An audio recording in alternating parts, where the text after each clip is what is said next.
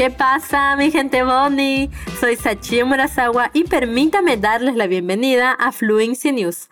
Muchas gracias por acompañarnos hoy, por dedicar un momento de tu tiempo a conocer las noticias más relevantes de esta semana y a poner en práctica tu español. Ya lo sabes, pero déjame que te lo recuerde. Si nos escuchas a través de una plataforma de streaming como Spotify, Apple Podcasts o Deezer, nos gustaría invitarte a visitar nuestro portal de contenidos, fluencytv.com. Allí encontrarás la transcripción de este episodio, todas nuestras fuentes y muchísimas lecciones gratuitas en siete idiomas diferentes para que las disfrutes. Es fluencytv.com. ¿Qué tal si pasamos a las noticias? Comenzamos el episodio de hoy con el vertido de petróleo que amenaza a millones de personas en Yemen. El impacto del vertido en el Mar Rojo de un petrolero que se está pudriendo en el agua puede ser mucho mayor de lo previsto. Alrededor de 9 millones de personas pueden perder el acceso al agua corriente y la población pesquera del Mar Rojo de Yemen puede quedar destruida en tres semanas. Un equipo de investigadores de la Universidad de Stanford, la Universidad de Harvard y la Universidad de Brooklyn dio a conocer las conclusiones de sus modelos sobre el impacto de un vertido de petróleo del FSO Stanford en un artículo publicado el lunes 11 de octubre en la revista Nature Sustainability. Los investigadores subrayan que es necesario actuar con urgencia para detener un desastre inminente que agravaría la crisis humanitaria del país. El vértigo y sus impactos potencialmente desastrosos siguen siendo totalmente evitables mediante la descarga del petróleo, señala el estudio. El FSO Surfer no se ha mantenido desde el inicio del conflicto en Yemen en 2015 y las negociaciones entre las Naciones Unidas y los rebeldes Houthi de Yemen, que controlan el barco y la zona de la costa de Yemen más cercana a él, siguen estancadas.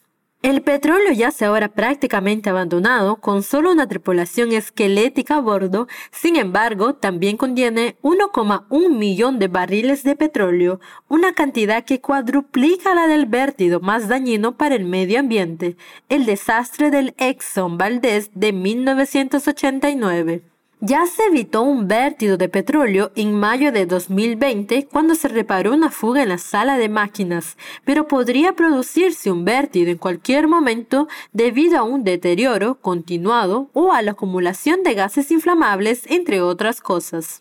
La zona del Mar Rojo que se vería afectada por cualquier vértido de petróleo alberga también varias plantas desalinizadoras que proporcionan agua potable a la población incluso en Arabia Saudí y Eritrea, y pesquerías que proporcionan ingreso a millones de yemeníes. Lejos de la costa, los investigadores elaboraron un modelo de la posibilidad de que la contaminación del aire se extienda tras un vértido y descubrieron que podría llegar a la zona central y septentrional de Yemen, incluida la capital, Sana, lo que aumentaría el riesgo de problemas de salud cardiovasculares y respiratorios. Si 9 millones de personas pierden el acceso al agua potable y 7 millones el acceso a los alimentos, cabe esperar que se produzcan muertes masivas evitables por inanición, deshidratación y enfermedades transmitidas por el agua, esto se agrava aún más por la esperada escasez de combustible y suministros médicos, lo que podría inducir el cierre generalizado de hospitales declaró a Al Jazeera Benjamin Hume, uno de los autores del trabajo investigador de la Universidad de Stanford. Se cree que los daños del sulfur son ahora irreversibles, lo que significa que hay que tomar medidas para hacer algunas reparaciones y luego retirar el petróleo del barco de forma segura. El estancamiento entre la ONU y los rebeldes Houthi significa que la posibilidad de un desastre aumenta cada día. Un medio ambiente está en perigo. Veja esta frase. El impacto del vértido en el Mar Rojo de un petrolero que se está pudriendo en el agua puede ser mucho mayor de lo previsto. Vértido em português significa o mesmo que derramamento, ou seja, um derramamento de petróleo, no Mar Vermelho, proveniente de um navio petroleiro que está apodrecendo na água.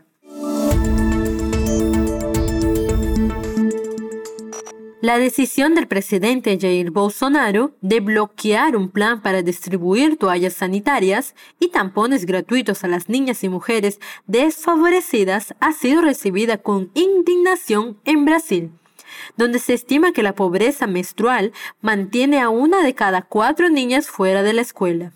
Bolsonaro vetó parte de un proyecto de ley que habría dado productos sanitarios sin costo alguno a grupos que incluyen personas sin hogar, presas y niñas adolescentes en las escuelas estatales. Se esperaba que beneficiara a 5,6 millones de mujeres y formaba parte de un paquete mayor de leyes para promover la salud menstrual que ha sido aprobado por los legisladores. Tabata Amaral del Partido Socialista Brasileño PSB y una de los 34 diputados federales interpartidarios coautores del proyecto, dijo que el presidente había mostrado su desprecio por la dignidad de las mujeres vulnerables al vetar el plan la semana pasada.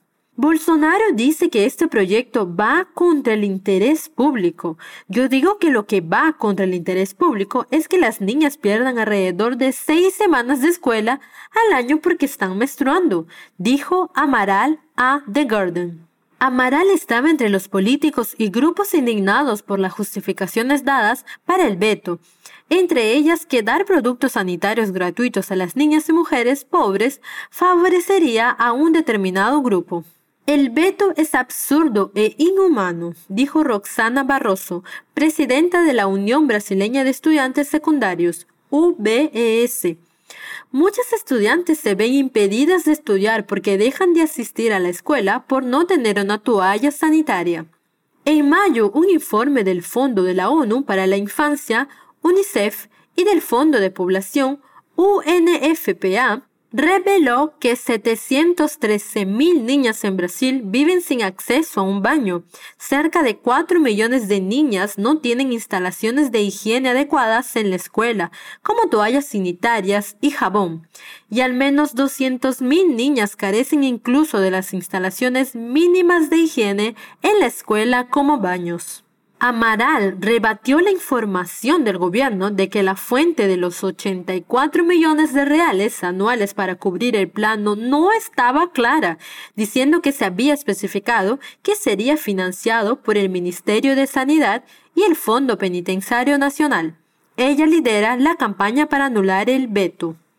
Mientras tanto, en Canadá, el gobierno de Ontario llegó a un acuerdo con Shoppers Drug Mart para ofrecer productos menstruales gratuitos en todas las escuelas. El programa de tres años de duración anunció por el ministro de Educación Steven Lisi el viernes prevé la distribución de 6 millones de toallas sanitarias a los consejos escolares de toda la provincia cada año, a las que las alumnas podrán acceder gratuitamente en los aseos de los colegios. Shoppers Drug Mart correrá con los gastos de los productos menstruales y de los dispensadores que se necesiten en los sanitarios de las alumnas, mientras que los consejos escolares serán los encargados de determinar a qué centros se les dará prioridad para garantizar una distribución equitativa.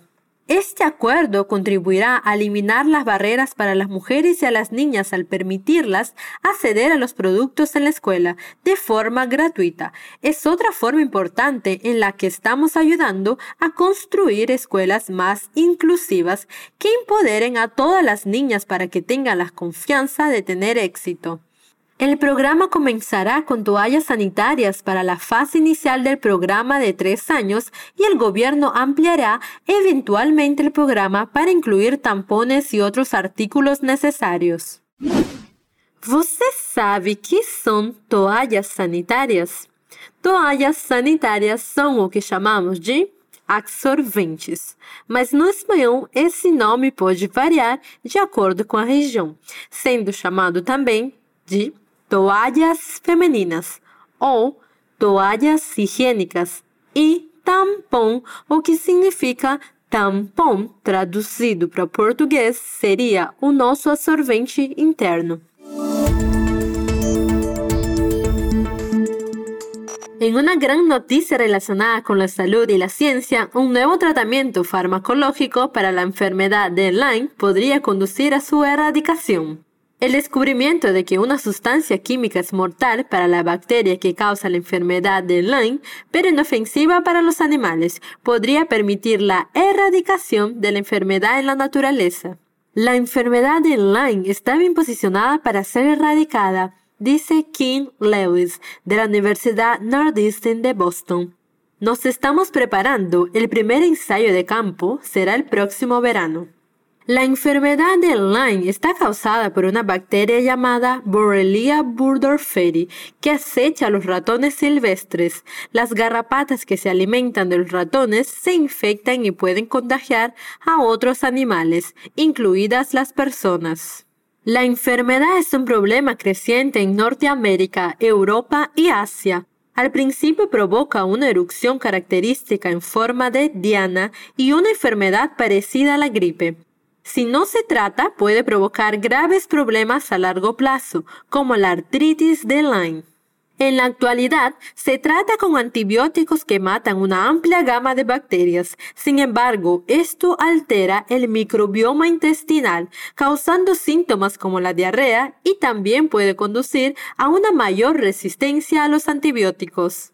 Ahora, el equipo de King Lewis de la Universidad Northeastern de Boston ha descubierto que un compuesto llamado higromicina A es completamente inofensivo para los animales y tiene poco efecto sobre la mayoría de las bacterias, pero es extremadamente mortal para la que causa la enfermedad de Lyme. Una empresa llamada FlyPad está solicitando en Estados Unidos el visto bueno inicial necesario para poder probar el producto químico en personas. Las pruebas realizadas en animales han demostrado que ninguna dosis del fármaco tiene efectos nocivos. Nessa notícia, temos algumas palavras que podem ser novas para você. A primeira delas é que norteia toda a notícia. Enfermedad, que significa doença. A segunda é garrapatas, que em português significa carrapatos. E por último, temos a expressão em forma de diana, que na tradução literal significa em forma de alvo, pois os hematomas dessa doença são anelares, formando círculos como um alvo, ou seja, essa doença vem do carrapato. E um dos sintomas causados por ela é a presença de manchas circulares na pele. E agora na história que não podíamos deixar de incluir, já que é tão adorável como impressionante. Una niña de 6 años demandó al Ministerio de Educación de Egipto y ganó. La niña, a la que solo se menciona sus iniciales HHS, ganó un juicio contra el ministerio después de que una escuela primaria rechazara su inscripción en el segundo grado, informó el sábado un periódico egipcio. El juez presidente del Tribunal Administrativo de Alejandría, Mohamed Adel Guahad Kafagi ordenó indemnizar a la pequeña por los daños morales que ha sufrido después de que la escuela Abud el Matamir la privara de ser alumna de segundo grado, a pesar de haber aprobado el primero. Tras el traslado de su padre, la inscribieron en una escuela más cercana a su casa, pero el director del centro le dijo que tendría que repetir el primer curso, ya que era demasiado joven para incorporarse a los alumnos de segundo. La única opción que le quedaba era desplazarse diariamente a su antigua escuela, un viaje de tres horas en cada sentido. Ahorró dinero durante todo un año para iniciar la demanda, ya que no quería que su padre corriera con los gastos del caso, explicando que es agricultor y no gana demasiado. Tras escuchar su queja, el juez ordenó al Ministerio de Educación que pagara a la niña 3.000 le, en concepto de indemnización moral. El juez también declaró que su veredicto es inamovible. Obligar a la niña a volver a matricularse en el primer curso de la escuela primaria a pesar de su éxito en el año anterior contradice los fundamentos científicos modernos. El paso de una etapa educativa a otra debe basarse en el principio del mérito y la excelencia y no en el principio de la edad del alumno dijo el juez. Me llevaré solo cien libras. Mi padre, llévate el resto, comentó tras el veredicto. ¿Qué tan adorable e impresionante es eso? Tienes seis años. En fin, con esta sorprendente nota terminamos el episodio de hoy. Como he dicho, puedes encontrar los enlaces a nuestras historias y la transcripción de este episodio en fluencytv.com. Você quer ter aulas aprofundadas comigo e com os outros professores da Fluency TV?